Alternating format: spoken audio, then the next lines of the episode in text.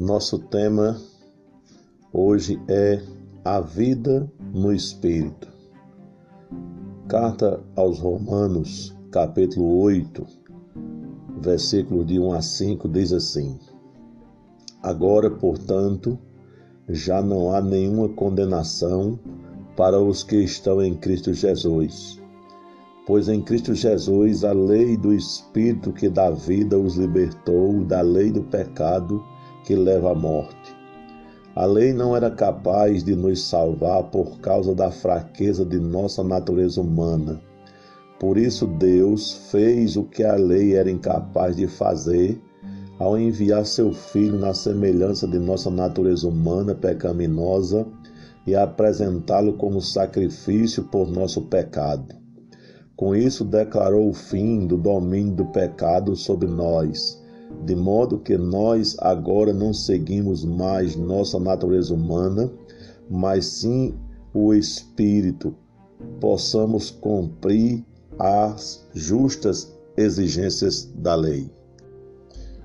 Ao final do capítulo 7, Paulo garante aos crentes que todos têm o poder de vencer o pecado e a certeza da libertação final desse mundo de iniquidades.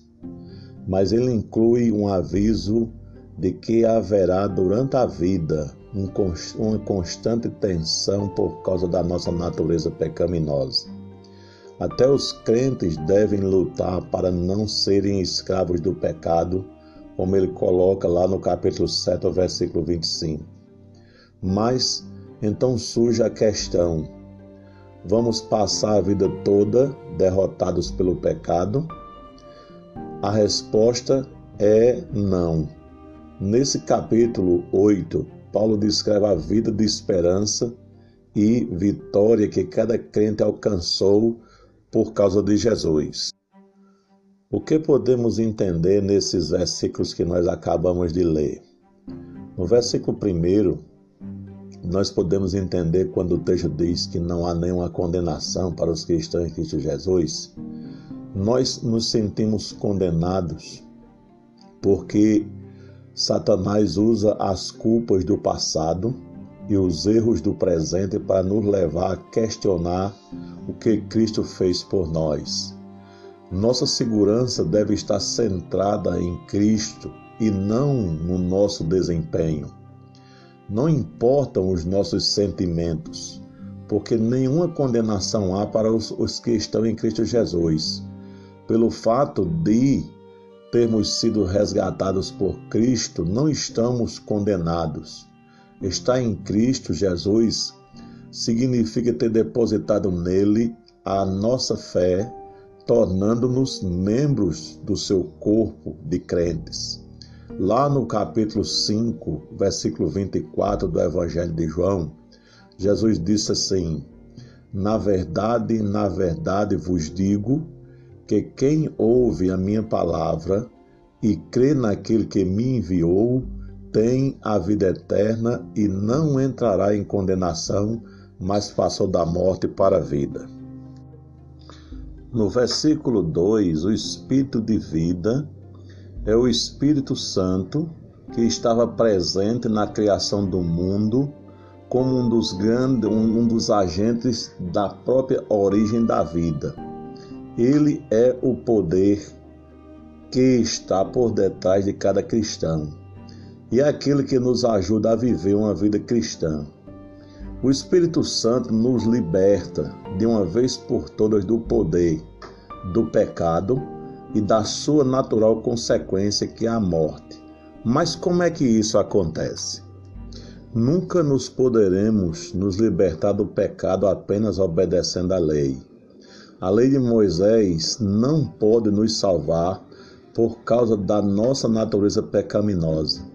Mas o que a lei não pôde fazer, Deus fez, enviando o seu próprio Filho encarnado num corpo humano como o nosso, exceto que ele jamais pecou. Jesus era completamente humano. Em João 1,14 está escrito: Assim a palavra se tornou ser humano, carne e osso, e habitou entre nós ele era cheio de graça e verdade, e vimos a sua glória, a glória do Filho único do Pai. Então ele era humano com os mesmos desejos que levam ao pecado, no entanto, ele nunca pecou. Como diz o apóstolo Paulo na segunda carta aos Coríntios, capítulo 5, versículo 21.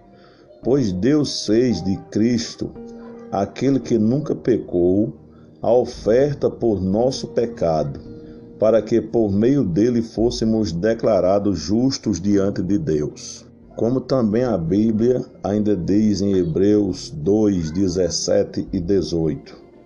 Portanto, era necessário que ele se tornasse semelhante a seus irmãos em todos os aspectos, de modo que pudesse ser nosso misericordioso e fiel sumo sacerdote diante de Deus e realizar um sacrifício que remove os pecados do povo.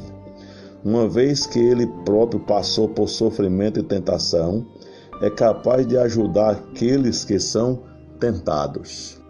Em Hebreus 4, 14 a 16, está escrito assim: Visto, portanto, que temos um grande sumo sacerdote que entrou no céu, Jesus, o Filho de Deus, apeguemos-nos firmemente àquilo em que cremos. Nosso sumo sacerdote entende nossas fraquezas, pois enfrentou as mesmas tentações que nós, mas nunca pecou. Assim, aproximemo-nos com toda confiança do trono da graça, onde receberemos misericórdia e encontraremos graça para nos ajudar quando for preciso. Dessa forma, Deus assumiu a humanidade a fim de se tornar um sacrifício pelos nossos pecados. Por Cristo ter sido imaculado, a sua morte decretou a sentença de morte do pecado, destruindo o controle que o pecado tinha sobre nós. Na época do Antigo Testamento, os sacrifícios de animais eram continuamente oferecidos no templo. Os animais levados até o templo tinham duas importantes características: estavam vivos e eram isentos de qualquer mácula. Os sacrifícios mostravam aos israelitas a gravidade do pecado pois devia ser derramado um sangue inocente para que os pecados fossem perdoados, como está escrito em Levíticos 17:11. Mas o sangue do animal não podia realmente eliminar o pecado. E em termos legais, o perdão concedido por aqueles sacrifícios parecia-se mais com uma suspensão da execução do que com uma absolvição. Eles podiam apenas representar o sacrifício de Jesus, que pagou o castigo por todos os pecados. A vida de Jesus foi idêntica à nossa, porém livre de pecados. Portanto, ele pode servir como um sacrifício imaculado. Através dele, o nosso perdão é completo. A sua a situação se inverteu de modo que não só não existe nenhuma condenação para os que estão em Cristo Jesus, como também o mesmo pecado que garantia a nossa condenação foi condenado pelo sacrifício de Cristo. Por fim, o versículo 4 do texto que lemos fala da justiça da lei, que é a santidade. Mas a lei é impotente para nos tornar santos, por causa da nossa pecaminosidade inata. Somente através da morte de Jesus Cristo e da liberdade que resulta dela é que podemos abandonar nossa a nossa natureza pecaminosa e seguir o espírito e dessa forma cumprir a justiça da lei. O Espírito Santo é aquele que nos ajuda a nos tornarmos santos e que nos dá o poder interior, que nos ajuda a cumprir exteriormente as exigências da lei. É o Espírito que produz o fruto em nós e somente dessa maneira poderemos cumprir as exigências ou a justiça da lei. Mas Paulo já havia deixado claro que a lei é impotente para nos salvar. Portanto, por que devemos cumprir, a, é, cumprir a, as suas exigências? A lei é a lei de Deus e nunca deve ser ignorada. Paulo faz uma distinção entre as duas formas de obedecer à lei.